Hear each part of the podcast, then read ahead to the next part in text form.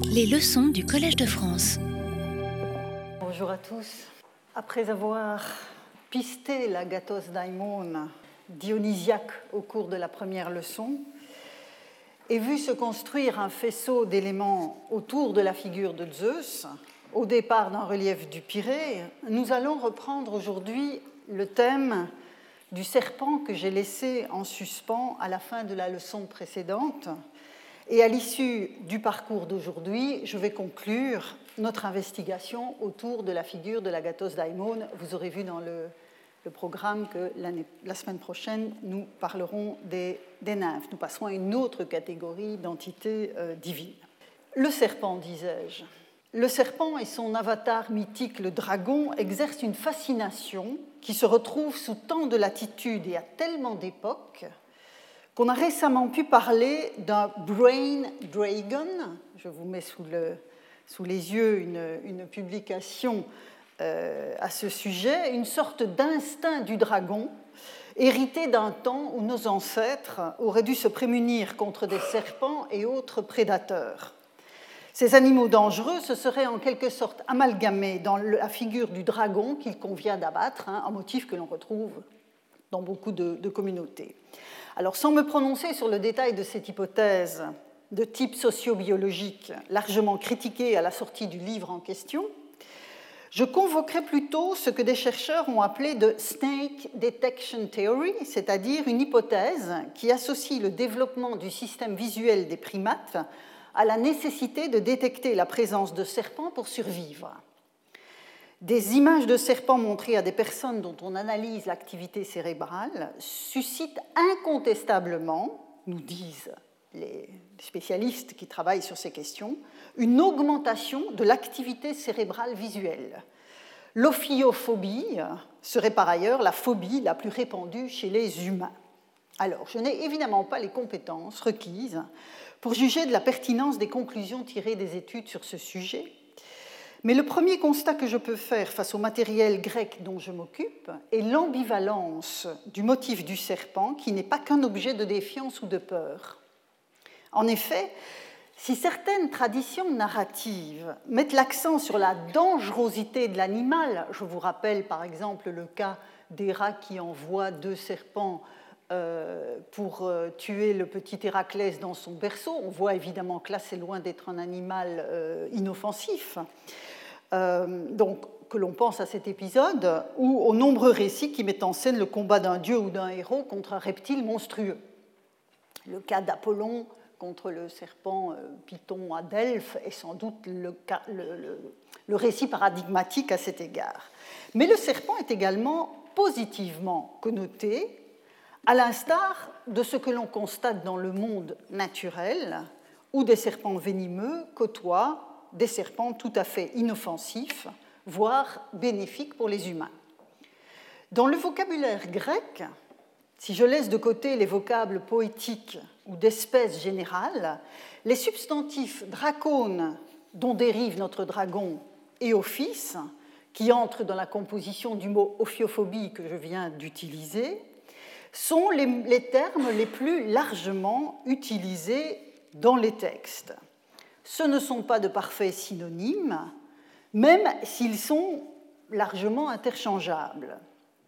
Ainsi, par exemple, pour vous montrer qu'ils ne sont pas nécessairement complètement synonymes, quand Pausanias, oui, et j'avais mis ici euh, une bibliographie, euh, une brève bibliographie sur euh, la, question du serpent, quand Pausanias au deuxième siècle de notre ère, donc, affirme que tel office est, selon lui, un dracone.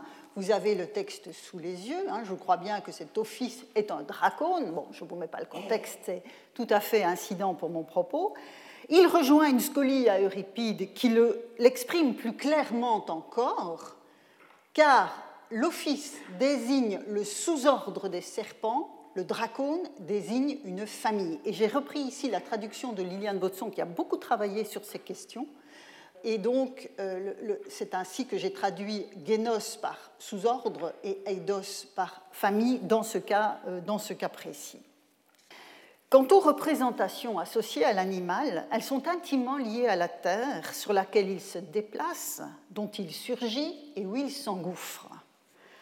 À titre d'exemple, je prendrai deux citations à sept siècles d'intervalle pour vous montrer que c'est une, une, constante. L'interprétation d'un rêve de serpent par un oracle d'Apollon, rapporté par Hérodote, formalise ce point en faisant du serpent, ici c'est Ophis, un enfant de la terre. Vous voyez ici le Ges Païda. Et au deuxième siècle de notre ère, donc un un contemporain de Pausanias, Artémidore, parlant lui aussi de rêve de serpent, donc dans son euh, traité euh, d'Onirocritica, donc une clé des songes, comme on a pu traduire le terme, donc dans le texte euh, voici ce que l'on trouve, et je propose de lire la traduction avec vous, parce que c'est un texte auquel je vais revenir au fil de cette leçon. La traduction est un peu longue, mais elle est importante. Donc un dracone signifie, hein, c'est ça le principe de l'interprétation des rêves, il donne un motif et il en donne l'interprétation, la, signification. Un dracone signifie roi, hein, vous avez ici euh, Basiléa, Basileus. Un dracone signifie roi à cause de sa puissance, to dunaton, étant à cause de sa longueur et parce qu'il se dépouille de l'âge et redevient jeune. Il signifie aussi richesse et bien parce qu'on l'établit sur des troncs à offrande et en raison de tous les dieux auxquels il est consacré. Il s'agit de Zeus, de Zabasios, d'Hélios, de Déméter et Corée, d'Hécate, d'Asclépios et des héros. Cette liste va me resservir. Donc, s'il s'approche, et Artémidore poursuit son euh, analyse du rêve d'un dracone, donc, s'il s'approche et donne quelque chose ou dit quelque chose et l'exprime de façon non agressive par le biais de sa langue, cela signifie de grands bienfaits, du fait de ce que j'ai dit ou en raison des dieux susdits. S'il agite à l'opposé, c'est mauvais, hein, toujours cette alternative. S'il s'entortille autour de quelqu'un et le lit, puis là on a une lacune dans le manuscrit, et des liens, et pour les malades, il signifie la mort, et pour ainsi dire, il mène à la terre. En effet, il est lui-même enfant de la terre, voilà le motif qu'on avait déjà chez Hérodote, et il y séjourne. L'office, et donc vous voyez qu'il distingue ici le dracone et l'office, signifie maladie et quelque chose de haïssable. Donc Artémidore n'entre pas dans le même type de distinction entre Génos et Eidos comme dans la scolie que nous avons vue tout à l'heure, et il est impossible de savoir avec certitude quelle distinction il introduisait entre les termes. Mais quoi qu'il en soit, sur le plan des représentations qui m'intéressent ici, le dracone est un motif ambigu et c'est à lui qu'est rapporté explicitement le lien intime avec la terre. L'office, selon Artémidore, hein, à la fin du, passage, est selon lui entièrement euh, entièrement négatif. Pour artificielle qu'elle soit en termes de lexique, la distinction qu'Artémidore fait ici laisse percevoir une tendance déjà remarquée par ceux qui ont étudié la représentation des serpents dans l'imaginaire des Grecs. Le terme dracone désigne volontiers les serpents associés aux manifestations divines. Hein, si on fait une, moyenne des usages, dracone est plus souvent utilisé quand il s'agit de manifestations divines qu'office, même s'il n'y a pas d'exclusive à cet égard. C'est une tendance. En outre, dans la liste des dieux concernés, vous voyez que Zeus apparaît en tête. Zeus apparaît en tête, ce qui est strictement parallèle au statut royal lié à la puissance de l'animal, que dénote l'équivalence avec Basileus, qui apparaît donc en tête de l'interprétation du rêve en forme de dracone. Alors, comme souvent, quand on aborde la question des représentations animales, les remarques des naturalistes anciens sont pleines d'intérêt pour en saisir les fondements. Ainsi, par exemple, Aristote fait du serpent et de la belette des antagonistes, car, dit-il, quand ils partagent la maisonnée, ils vivent des mêmes aliments, à savoir les petits rongeurs. Même si la chose peut nous paraître curieuse aujourd'hui, la couleuvre était un animal domestique dans l'Antiquité, conçu comme un protecteur de la maison, plutôt une protectrice de la maison. Et à l'échelle de la cité d'Athènes, l'idée était officiellement présente puisque le sanctuaire d'Athénapolias sur l'acropole donc était censé, au moment des guerres médiques, abriter un tel gardien. Hérodote rapporte qu'à la veille de la bataille de Salamine, au moment où les Athéniens envisageaient d'abandonner la cité aux mains des Perses, le gâteau de miel qui était offert chaque mois au grand serpent gardien de l'acropole, nous dit euh, Hérodote, était resté intouché. Donc le gâteau n'avait pas disparu. La prêtresse d'Athéna le fit savoir à la cité, et les Athéniens n'eurent plus de doute sur la nécessité de s'en aller, puisque, selon l'interprétation du présage, la déesse elle-même avait quitté Athènes. Alors évidemment, quelle que soit l'historicité de l'anecdote, la représentation du serpent gardien de l'acropole, du sanctuaire d'Athéna, et donc par extension d'Athènes, est la projection donc, sur la cité tout entière de l'image de la couleuvre familière des maisonnées, protégeant notamment le grain des méfaits des rongeurs. Je crois qu'on peut opérer ce type de parallèle. C'est probablement aussi un arrière-plan de, la même sorte qui conduit certains imagiers évoquant l'entrée du monde infernal à substituer au chien cerbère la figure d'un serpent. Je n'ai pas d'image ici, mais euh, on a parfois cette alternative. Mais ce n'est pas sans doute la seule raison. En effet, si ce type de serpent vit parmi les hommes et les bêtes, sans toujours donc avoir un effet négatif, il est aussi notable pour cette disparition. Donc il y a aussi les manifestations de cet animal sont intéressantes à prendre en compte. Il est notable pour cette disparition dans la terre et ses surgissements fortuits hors du sol. Artémidore, avec bien d'autres, nous l'avons vu, estime qu'il vit dans la terre. Un autre type de représentation que le, pardon, un autre type de représentation que le serpent gardien est ainsi attaché au biotope spécifique du reptile. Si l'on en croit une conception notamment rapportée par Pline dans son histoire naturelle, je vous ai dit que de ce point de vue, euh, les, les, considérations des naturalistes pouvaient nous donner des informations intéressantes, la décomposition de la moelle épinière d'un homme mort donnait naissance à un serpent.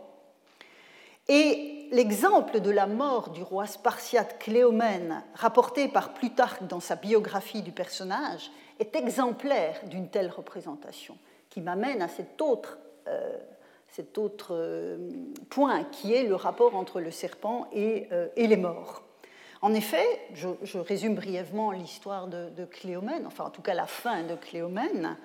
Donc Cléomène, roi tout à fait historique, a subi en 222 avant notre ère contre les troupes du roi de Macédoine euh, une défaite sérieuse. Il se réfugie à Alexandrie auprès de son ami le roi Ptolémée III. Mais Ptolémée III meurt après l'arrivée, peu après euh, l'arrivée de Cléomène. Et à partir de ce moment-là, le roi spartiate devient un hôte extrêmement encombrant. Euh, encombrant pour euh, le, nouveau roi, Ptolémée IV, qui va le faire enfermer. Après une révolte aussi désespérée qu'inutile, Cléomène et ses partisans vont se donner la mort. Et c'est là que ça devient intéressant pour mon propos. En effet, pour faire un exemple, Ptolémée IV va placer le corps de Cléomène dans un sac, suspendu à un gibet. Et c'est alors, rapporte plus tard, qu'un grand serpent vint s'enrouler autour de sa tête, empêchant que des oiseaux de proie ne viennent s'y poser.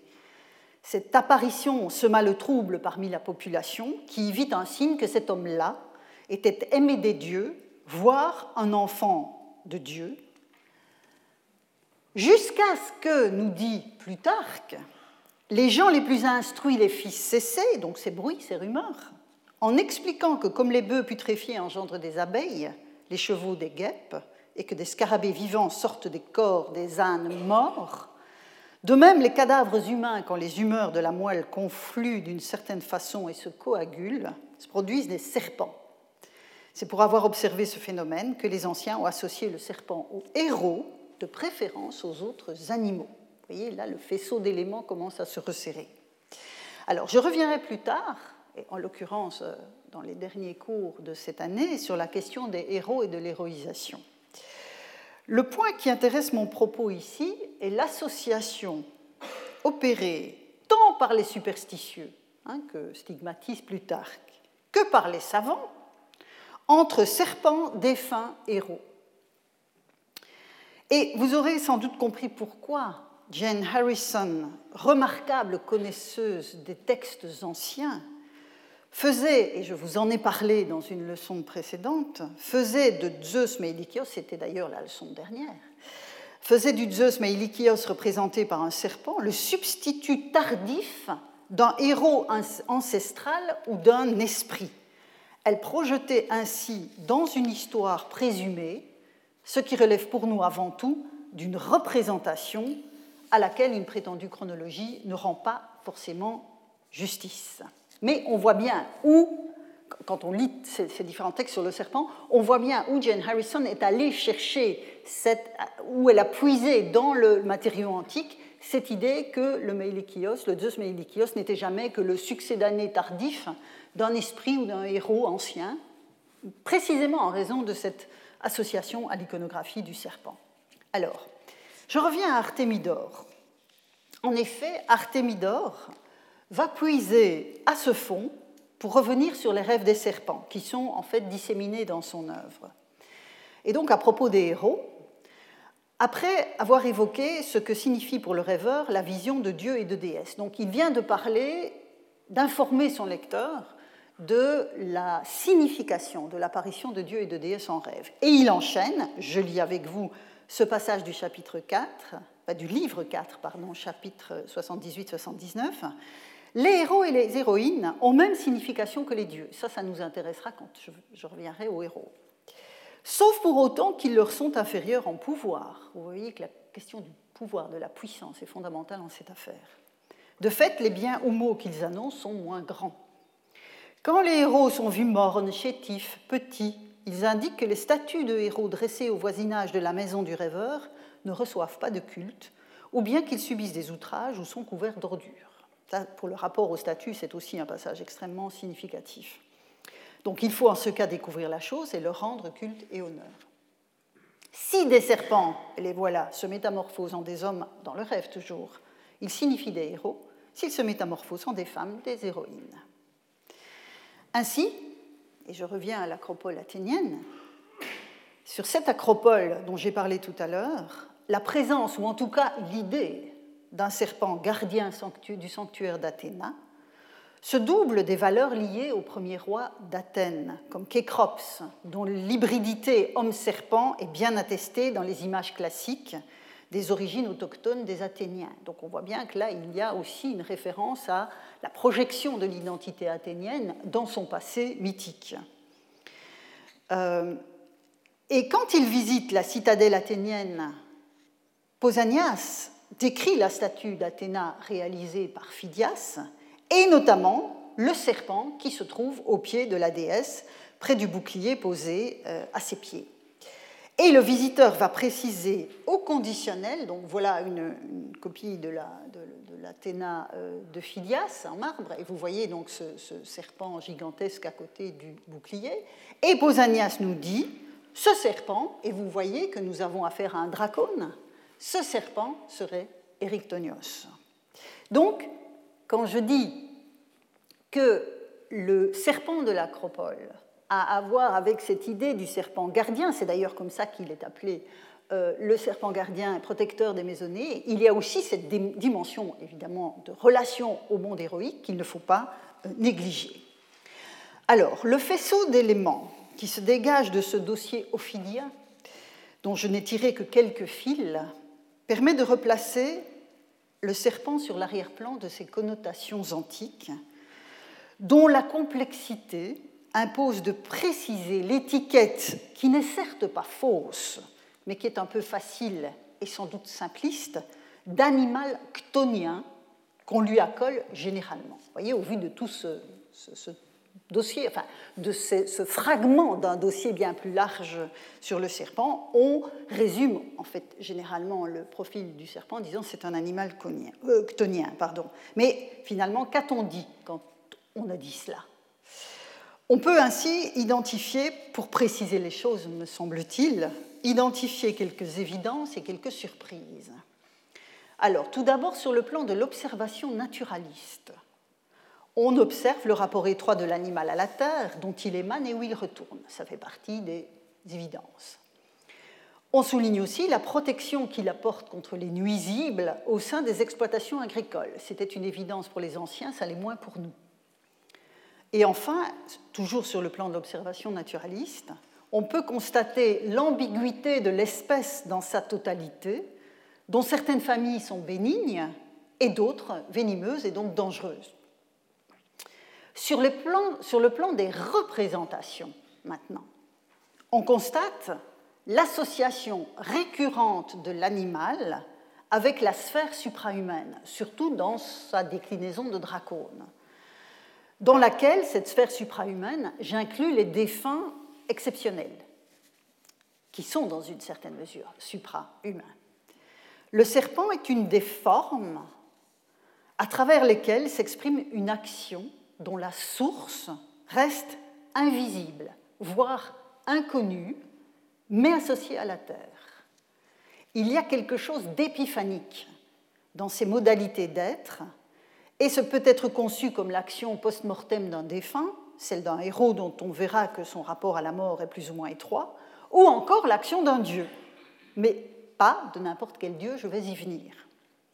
Alors le dossier de Cléomène est exemplaire de ces options, puisque le serpent autour de la tête du mort supplicié est interprété par la foule comme le signe d'une intervention divine à l'égard d'un homme aimé des dieux ou enfant de Dieu. Donc on voit bien que là, c'est le rapport à la sphère suprahumaine qui prend tout de suite le dessus dans l'interprétation qui est donnée. Et puis Plutarque parle de cette interprétation des savants qu'il explique comme une émanation du cadavre lui-même. Et là, on voit bien que cette interprétation, fantaisiste évidemment, de, notre point de vue, euh, relève aussi des représentations, c'est-à-dire ce serpent en relation avec la mort et avec l'héroïsation. L'interprétation des rêves d'Artémidore procède même à l'envers, poussant à l'extrême les capacités métamorphiques de l'animal dans les rêves où il apparaît. Non seulement il peut rajeunir et ainsi prolonger sa vie, c'est du moins l'interprétation qui est donnée de la mue du serpent, mais s'il se, transforme en homme ou en femme, ces derniers sont des héros. Et donc, dans certains contextes, on voit bien que le serpent signifie explicitement le statut héroïque. Donc, vous voyez tout de suite qu'il y a évidemment un élément à éclaircir et à expliquer, puisque avec Zeus Meilikios, nous avons affaire à un dieu. Hein. Donc, vous voyez, j'arrive au cœur de, ma question d'aujourd'hui. Et le serpent signifie explicitement le statut héroïque et l'atteste le dossier iconographique que j'ai évoqué les semaines précédentes, à savoir les reliefs représentant le dit banquet couché. Hein, je vous ai déjà montré ces figures. Je vous en remontre donc quelques exemples provenant respectivement de l'île de Mélos, de Béotie et d'Athènes. Et vous voyez qu'en dessous de la table, qui est, juste à côté de la couche de la figure masculine et de la figure féminine, on voit un serpent enroulé. Le serpent apparaît aussi sur de très célèbres reliefs euh, en terre cuite et en pierre provenant d'un sanctuaire laconien qui est attribué à Agamemnon et à Alexandre à Cassandre, et dont les plus anciens euh, exemples remontent au VIe siècle. Et ce sanctuaire est un des rares lieux de culte où sont honorés des figurés de l'épopée nommément identifiés. Donc vous avez ici un exemple, on voit la, figure euh, avec le cantar et, le serpent, et un très célèbre relief en pierre euh, de, provenant de ce sanctuaire, avec donc le couple trônant, les, euh, les dévots qui s'avancent vers le couple avec des offrandes, et puis derrière le siège, vous avez ce serpent qui est dressé euh, de façon très, très, impressionnante. Dans tous ces cas-là, et donc oui, euh, une référence sur ce dossier qui est particulièrement, particulièrement intéressant. Et donc dans tous ces cas-là, le serpent est un indicateur de statut, à l'instar du cheval. Alors, je ne sais pas si j'ai repris. Oui, voilà. J'ai ici une, une représentation très commune pas systématique mais assez commune. Donc vous voyez cette tête de cheval qui apparaît dans une sorte de fenêtre euh, sur les reliefs dits euh, du banquet couché. Et donc, à l'instar du cheval, le serpent est un indicateur de statut. Euh, et ainsi que par exemple des représentations d'armement. Je ne vous en ai pas remis sous les yeux ici, mais on trouve parfois sur ces reliefs du banquet couché des armes avec la tête de cheval. Donc tous ces éléments sont des indicateurs de statut des figures honorées.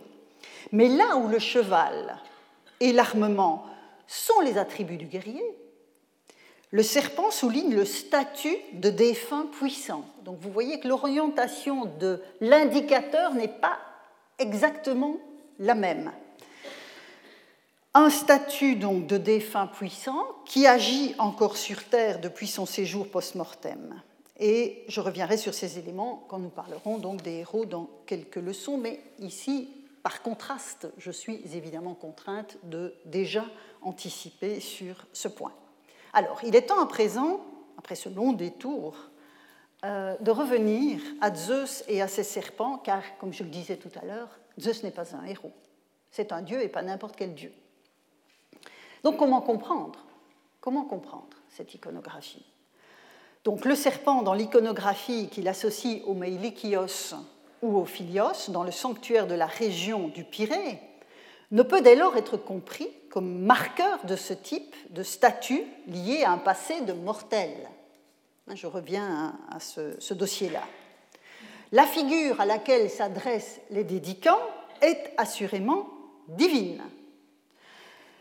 C'est donc davantage du côté de la fonction assumée par le dieu sous ses diverses épiclèses qu'oriente la figure de l'ophilien, de ce serpent gigantesque, à savoir celle de pourvoyeur d'Agatha, comme disait Artémidore dans son interprétation des rêves.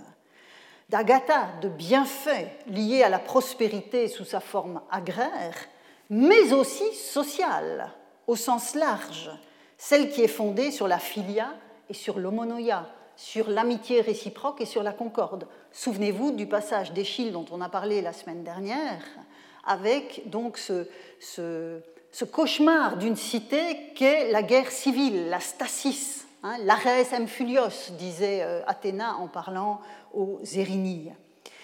Donc, on n'est pas uniquement dans un contexte purement agraire, c'est vraiment la prospérité de la communauté dans ses différentes euh, manifestations. Et donc, c'est le gardien des récoltes, le serpent, donc, ce serpent-là, c'est le gardien des récoltes associé à la terre nourricière où les anciens le voyaient vivre, que dessinent les reliefs. L'animal manifeste à sa manière l'action attendue du Dieu et l'inscrit dans le biotope de l'animal. C'est du moins de la sorte que je comprends, mais avec toutes les connotations que je viens d'évoquer, c'est du moins de la sorte donc, que je comprends la manière athénienne de représenter, sous la forme d'un imposant serpent, le destinataire de certaines des offrandes à Zeus, Maïlikios et Philios. Il s'agit d'exprimer plus précisément encore que par la forme humaine du Dieu trônant, dont je vous ai montré qu'elle était bien attestée aussi dans ce sanctuaire du Pirée, c'est une manière donc d'exprimer l'action divine elle-même parmi les hommes. De ce point de vue, je reviens à Artémidore, je vous avais dit que ce long passage, nous allions le reconvoquer euh, à plusieurs reprises. De ce point de vue, les deux volets de l'interprétation des rêves par Artémidore sont pleins d'enseignements. Car si les serpents peuvent exprimer le statut héroïque, je vous l'ai dit et il le dit ailleurs, la première occurrence du rêve de serpent dans l'œuvre associe le dracone, on l'a vu tout à l'heure, à la figure du basileus, du roi, et signifie également le temps long de la régénération périodique, en d'autres termes, les cycles de la vie associés à l'action du roi des dieux, du roi divin par excellence, qu'est Zeus lui-même. La régénération pourrait ainsi jouer un rôle, pourrait aussi pardon, jouer un rôle dans l'association étroite entre l'animal et Asclépios, qui est présent dans la liste des dieux, hein, vous le voyez ici, présent dans la liste des dieux livrés par Artémidore euh, en tant que dieu guérisseur, et on le voit aussi apparaître, ce, motif, pour d'autres cultes guérisseurs, dont celui d'Amphiaraos à Oropos, avec ce relief très célèbre dont je vous ai déjà, euh, que je vous ai déjà projeté euh, l'année précédente, où on voit clairement l'action divine en train de se faire sur le plan réel, je dirais, du réel, ou en tout cas de la représentation qui est donnée du réel. Vous avez en effet ici le plan du rêve, où on voit le Dieu lui-même qui euh, touche l'épaule droite du malade, et puis le malade lui-même en, train, en cours d'incubation dans le sanctuaire, avec ce serpent qui opère en quelque sorte sur le plan réel ce que le Dieu euh, accomplit en rêve. Et puis là, manifestement, vous avez encore un troisième plan qui est celui du malade euh, guéri. Donc, le serpent signifie la présence du Dieu auprès du malade, qui rêve du Dieu sous une forme humaine. Et je pourrais vous multiplier les exemples, mais je ne le ferai pas, je n'en ai pas le temps, mais on, voit par exemple que dans les, inscriptions d'Épidore à propos des euh, miracles, on va utiliser le mot, euh, des miracles d'Asclépios, qui étaient donc exposés à la vue des, pèlerins, euh, des transferts de culte du dieu Asclépios d'une cité à l'autre, d'Épidore à d'autres cités, et notamment à Rome, ça c'est dans d'autres textes que, les Yamata d'Épidore, mais le transfert de culte se fait notamment par le biais euh, d'un serpent venu en bateau ou euh, accroché à l'essieu d'un chariot. Donc on voit bien que la manifestation du Dieu passe par ce motif. Mais me direz-vous peut-être, où est passé l'agathos daimon dans toute cette affaire? Je reviendrai pour cela au relief du Pirée dont nous sommes partis il y a deux semaines. La réflexion tout aussi pieuse qu'elle est originale et créative qui a, abouti à la réalisation de ce relief met en scène donc Zeus Epiteleios Philios, sa mère Philia et son épouse Agathe Le relief dessine les contours d'un dieu bienfaisant qualifié de Meilikios par ailleurs, puisque dans ce même sanctuaire, on a vu que toutes ces dédicaces, notamment celle de l'Ophidien, s'adressaient à Zeus Meilikios. Euh, donc, qualifié de Meilikios, euh, et dont l'action s'exprime sur d'autres documents, que ce soit à Athènes, mais aussi en Béotie, et singulièrement à Thespie et à Lébadé, souvenez-vous de ce petit corpus que je vous ai montré la semaine dernière, ce type d'intervention peut s'exprimer par la figure d'un daimon, Meilikios, ou d'un agathos daimon. À l'instar de ce que l'on a vu pour l'agathos daimon en contexte symposiaque, dont Philocore écrivait qu'il exprimait la dynamis du Dionysos inventeur de la vigne. Hein, souvenez-vous de ce passage remarquable où il parlait, où Philocore, cité par Athénée, euh, identifie l'agathos théos, hein, comme, euh, donc l'agathos daimon, comme la manifestation de la puissance de Dionysos. De la même manière qu'en contexte symposiaque, c'est Dionysos qui est convoqué. Dans le cas de la corne d'abondance que l'on a ici, de ce Zeus donc, et, de l'agathos daimon représenté avec la corne d'abondance, c'est une manière d'exprimer la dynamis d'un Zeus pourvoyeur de bienfaits que traduit aussi le serpent qui remplace le Meilikios Philios ou l'accompagne sur les reliefs du Pirée. Et donc c'est sur un même arrière-plan que je comprends l'alternance de la mention, vous voyez, vous vous souvenez de ce dossier, hein, Zeus Meilikios, Meilikios tout seul, ou le Daimon Meilikios, c'est-à-dire une manière locale, spécifiquement béotienne, de jouer sur cette articulation entre le Zeus pourvoyeur de bienfaits, son action en tant que daimon, voire en tant qu'agathos euh, en tant qu'agathos daimon, auquel s'ajoute dans ce petit dossier le thème du serpent. Donc vous voyez que là on a un faisceau d'éléments qui se mettent en place quand on réfléchit sur cet effet réticulaire de la figure de l'agathos daimon. Alors afin d'étayer encore ce point, en élargissant le cadre géographique au Péloponnèse, je reviendrai un instant à des passages de Pausanias dont je vous ai parlé en conclusion du cours de l'an dernier. Je vous en rappelle le contexte et la teneur. Alors, dans ce contexte-là, Pausanias est à Olympie. Donc je vous dis, on élargit au Péloponnèse. Pausanias est un Olympie et évoque un sanctuaire qui associe la déesse Ilitille, donc Eileituia, si on translittère euh, le grec strictement, euh, qui protège notamment les naissances, et une figure locale, nous dit Pausanias, un daimon local qui s'appelle Sosipolis, sauveur de la cité. Vous vous souvenez peut-être, si vous étiez là l'année dernière, de ce, de ce texte. Je vais vous remontrer les éléments.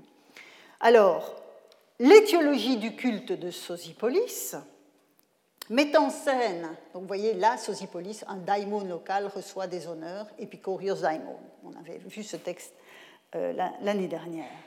Alors, l'étiologie du culte de Sosipolis, je vous la rappelle, euh, un conflit euh, est né entre les Arcadiens et les gens d'Hélice. Hein, souvenez-vous, les gens d'Hélice qui ont l'administration du sanctuaire d'Olympie dans leurs prérogatives.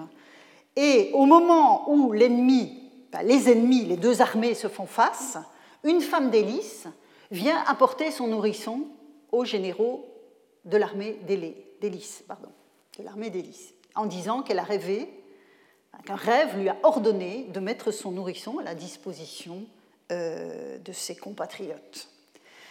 Euh, les généraux, en dépit de cette curiosité, euh, croient la femme et placent l'enfant par terre entre les deux armées. Et là, nous dit Pausanias, l'enfant, le nourrisson, se transforme en serpent dès que les Arcadiens attaquent. Épouvantés, l'armée ennemie s'enfuit et les Éléens remportent la victoire au la main. Et donc, nous dit Je cite le deuxième texte de l'écran, il donne alors au dieu le nom de Sosipolis. Et si ce texte m'avait intéressé l'année dernière, c'était pour vous montrer précisément, en l'occurrence, la fluctuation entre Daimon Théos euh, à cet égard. Et donc, il donne alors au dieu le nom de Sosipolis. Et là où le serpent leur avait apparu s'introduire dans le sol après la bataille, ils firent le sanctuaire. Et avec lui, ils décidèrent de vénérer aussi Iliti, car cette déesse leur avait amené l'enfant parmi les hommes. Alors, ce texte, qui est donc issu du compte-rendu de la visite de Pausanias à Olympie, doit être assorti d'un autre texte qui est issu de la visite de Pausanias dans la cité d'Hélice elle-même, les deux étant évidemment étroitement chevillés. Et que nous dit Pausanias? Il vient de passer euh, de parler d'un sanctuaire de Tuquet, nous revoici avec Tuquet que nous avions quitté il y a deux semaines, et il nous dit, je le cite, Sosipolis reçoit aussi des honneurs dans un petit bâtiment à droite de Tuquet. Le dieu est représenté sur un tableau d'après une vision onirique. Il a l'âge d'un enfant, il est vêtu d'un manteau constellé d'étoiles, il tient dans une main la corne d'Amalthée. Alors Amalthée, c'est le nom de la chèvre qui était censée avoir nourri le petit Zeus caché dans une grotte de Lida, pour, euh, enfin, caché par sa mère pour échapper à la voracité de, euh, de son père. Et la corne de la chèvre était en fait la référence de toute corne d'abondance tel que nous l'avons vu associé à Zeus Epiteleios Philios ou à l'agathos daimon, voire à l'agathetuké dans des exemples que je ne vous ai pas euh, montrés. Cette représentation de Sosipolis, sous les traits d'un enfant dans un manteau céleste et flanqué de la corne d'Amalthée, atteste que les gens d'Hélice l'honoraient comme une manifestation de Zeus agathos daimon, associé à Tuquet, qui, ailleurs, est qualifié d'agathé, de bonne Tuquet. Je vous renvoie pour cela à la réflexion du cours d'il y a 15 jours. Vous voyez dès lors que je n'ai pas oublié l'agathos daimon en chemin. Le faisceau d'indices qui permet de réunir ce Zeus pourvoyeur de bienfaits l'agathos daimon, agathetuke, le salut d'une famille ou d'une communauté. Ici, nous avons affaire au salut de la cité elle-même. Ainsi que l'image du serpent qui est associée à ces figures transcende les temps et les lieux du monde grec. Et j'ajouterai encore un texte avant de, pas tout à fait de conclure, mais de, de vous reparler un peu d'Asclépios à ce sujet.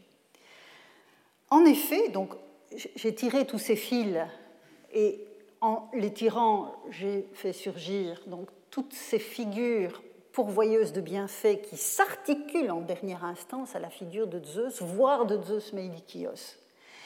Quelle ne fut pas dès lors ma surprise quand je, quand je creusais ce dossier?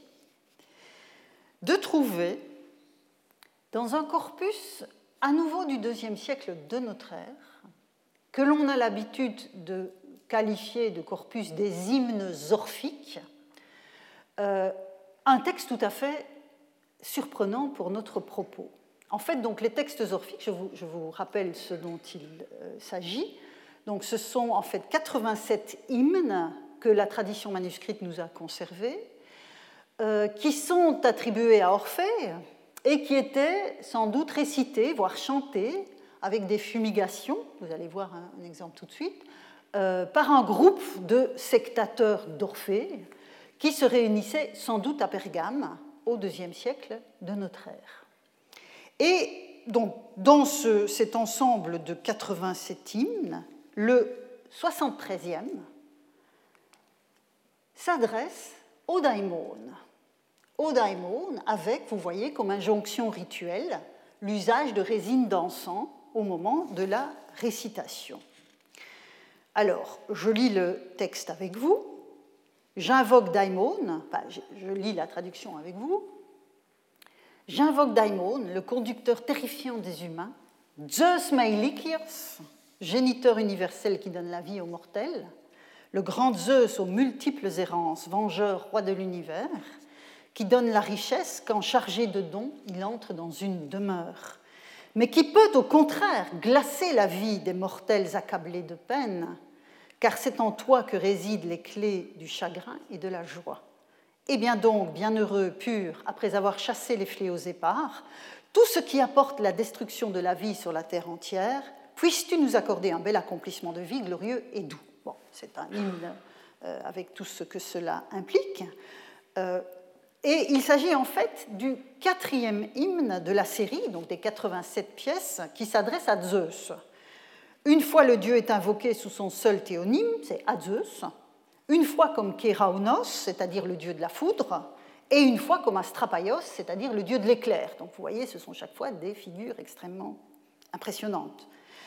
Quant au daimon de l'hymne que vous avez sous les yeux, il est une autre manière encore de s'adresser à Zeus sous son appellation de Mailikios.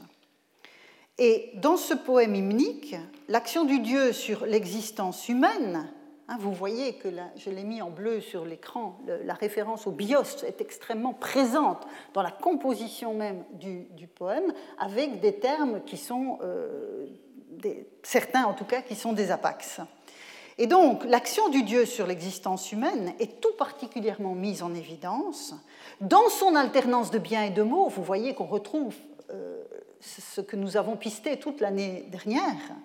Alternance de biens et de mots, une alternance que sous-entend l'action contrastée du Dieu parmi les hommes. Et donc, même si nous sommes au deuxième siècle de notre ère, et qu'il y a évidemment des spécificités euh, de l'époque dans ce poème, il y a un lien qui se fait avec les voies de l'investigation que nous avons ouvertes l'an dernier dans la poésie archaïque. Donc, vous voyez que Daimon, alors dans le, je dirais dans le, corpus des hymnes orphiques, ce qui est évidemment impressionnant, c'est que c'est le seul hymne qui s'adresse à ce type de figure. Tous les autres hymnes s'adressent à des entités, soit sur leur théonyme, soit sous leur théonyme avec une épiclèse, soit sous une épiclèse toute seule. Mais là, la notion de daimon n'intervient dans le libellé de l'hymne, dans, le dans la, référence au destinataire de l'hymne, que dans cette pièce-là. Et je vais évidemment refermer le parcours qui nous a mené d'Homère à ce petit groupe de sectateurs orphiques de la période romaine. Et pour cela, je convoquerai à nouveau pour que la boucle soit bouclée, les travaux et les jours d'Hésiode, dans le passage du mythe des espèces humaines, donc mythe des races, le dit mythe des races, qui parle des daimonos issus des défunts de l'âge d'or. Souvenez-vous, nous avons vu ces passages l'an dernier.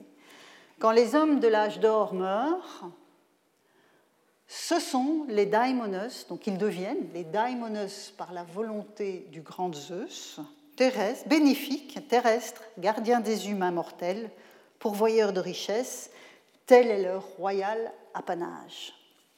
Que j'avais associé à cet autre passage, dont je ne lis que la partie ici centrale, car ils sont trente mille sur la terre fertile de Zeus, les immortels gardiens des hommes mortels surveillant les arrêts de justice et les actes infâmes, errant vêtus de brume par toute la terre.